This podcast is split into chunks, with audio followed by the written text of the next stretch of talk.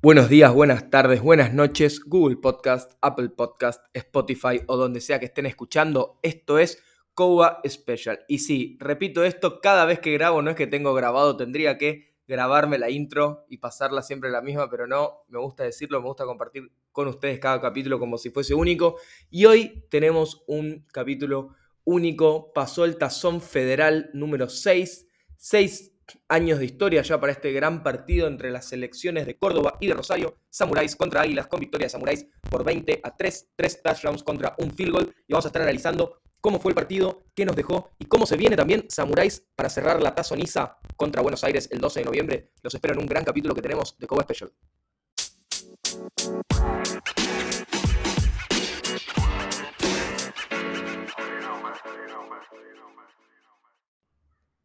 Y para ustedes que no pudieron presenciar el partido o que no tuvieron tiempo de ver el video que está en YouTube, véanlo, la verdad, un partido muy interesante. Lo que sí está grabado al nivel del suelo, a diferencia de por ahí los partidos que estamos acostumbrados a ver en Fava, que es desde un, un lugar un poco más elevado, en unas gradas, dos metros más o menos, que da una mejor visión del campo. Al verlo a ras del suelo, es como estar viéndolo desde el sideline, no se puede apreciar tanto algunas cosas, sobre todo movimientos tácticos de los equipos, pero sí lo que vimos de entrada fue un partido muy trabado. Las primeras marchas de ambos equipos fueron muy trabadas, vimos más corridas que pases y vimos, como siempre en este tipo de partidos, a las defensas más sólidas. Al principio ambas defensas anularon casi que totalmente a las ofensivas rivales y ofensivas que, como decíamos, intentaron primero imponer un juego terrestre antes que el juego aéreo. Por ejemplo, Samuráis cuando intentó jugar por aire, sobre todo primer y segundo cuarto, lo vimos muy impreciso. Y a su defensa, la defensa de Samuráis, la vimos metiendo muy buena presión. Lo que empezó a inclinar la balanza fueron los equipos especiales, porque tanto las dos ofensivas estaban un poco flojas al principio, las defensas estaban jugando muy bien, pero no generaban intercambios de balón, Así que los equipos especiales fueron los primeros en empezar a inclinar la balanza. ¿Por qué? Porque Rosario empezó a encajonar lentamente a Águilas con buenos despejes y con buenas devoluciones de despejes. Empezó a ganar algo que es muy importante en este deporte, que es la posición dentro del campo. Se empezó a jugar el partido más en la cancha de Águilas que en la mitad de Samuráis. Así que poco a poco, Samuráis, si él no iba generando puntos, los empezó a encajonar ya teniendo más encajonado Águilas, empezó a mejorar su juego terrestre y la línea ofensiva de Samuráis empezaba a ganarle el primer paso a la línea defensiva de Águilas. Algo que habíamos visto ya de Águilas en el partido contra Patricios, que la defensa era un poco más estática, que no se anticipaba a los movimientos de la ofensiva, sino que reaccionaba a los mismos. Acá veíamos algo similar. La línea ofensiva de Samuráis ganaba ese primer paso, abría mejor los huecos, movía y desplazaba tanto a la línea defensiva de Águilas como a los linebackers, dando lugar a que los running backs recién tengan contacto con un defensivo después de dos o tres yardas. Lo que generaba también que al romper un tackle o mismo con el mismo ímpetu de la corrida, terminaban ganando cuatro o cinco yardas por corrida, lo cual en marchas en donde no hizo faltas, Samuráis les permitió renovar múltiples veces y empezar así a encajonar la posición de campo de balón contra el equipo de Águilas. Pero la defensa de Águilas logró interceptar en su propia zona de anotación y a una larga marcha de Samuráis, en donde podría haber llegado a tener el primer touchdown del partido,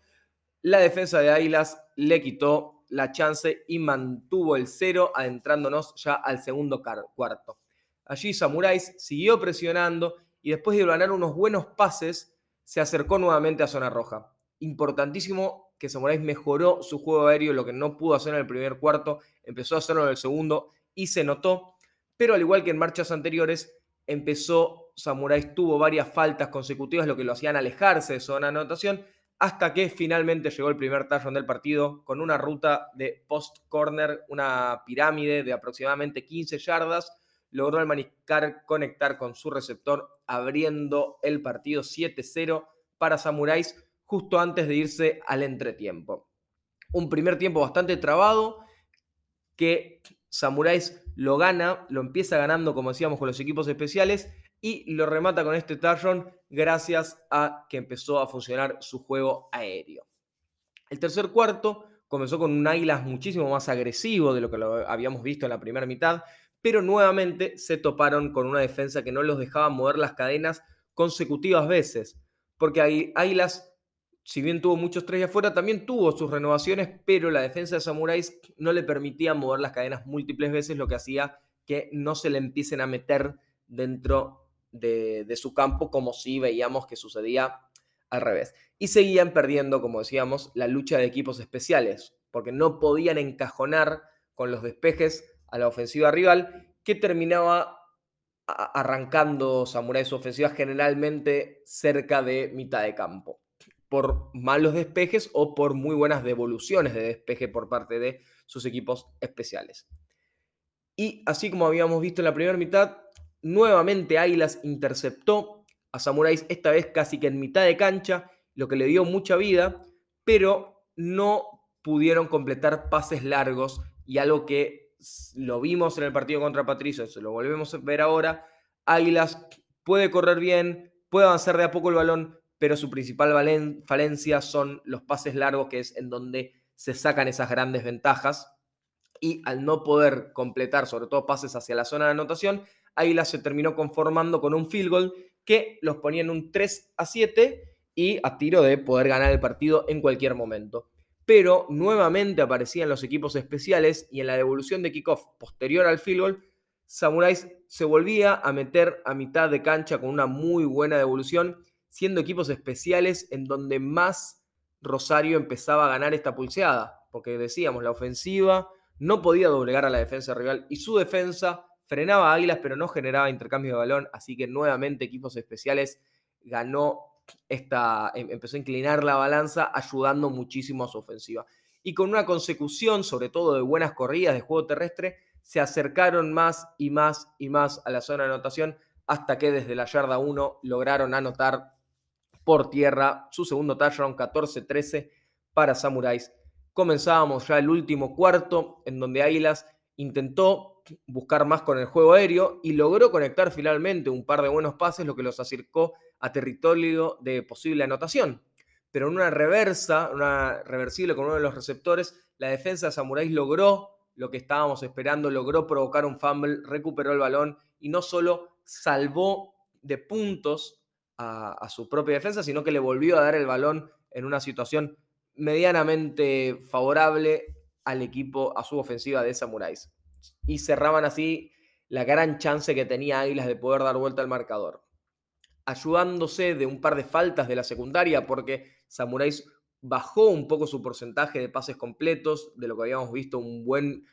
un buen momento en el segundo cuarto, volvió a lo que fue más el primer cuarto, pero algunas faltas defensivas, de interferencias defensivas de, los corners y los safeties de Águilas, más un par de buenas corridas, hicieron que Samuráis llegue nuevamente a zona de touchdown. Y cuando estaban listos ya para cerrar el partido con un tercer touchdown y una diferencia irrecuperable, un fumble milagroso le dio la, en la yarda 1, el fumble del corredor, le dio vida y esperanza a Águilas que recuperaba el balón y se salvaba de este tercer touchdown pero no pudieron salir de su propio campo, se volvieron a encajonar y un muy mal despeje le entregó en bandeja la posición más que favorable a Samuráis, le dio el balón dentro de su propio campo, cercano a la yarda 20, y desde allí, con un par de pases cortos, quedaron a menos de 5 yardas de anotar y volvieron a anotar Samuráis este tercer touchdown del día, segundo touchdown por aire, con un pase esquinado hacia la izquierda, el Mariscal logró conectar su segundo pase de touchdown, sellando así un 23 que sería el resultado final y que sería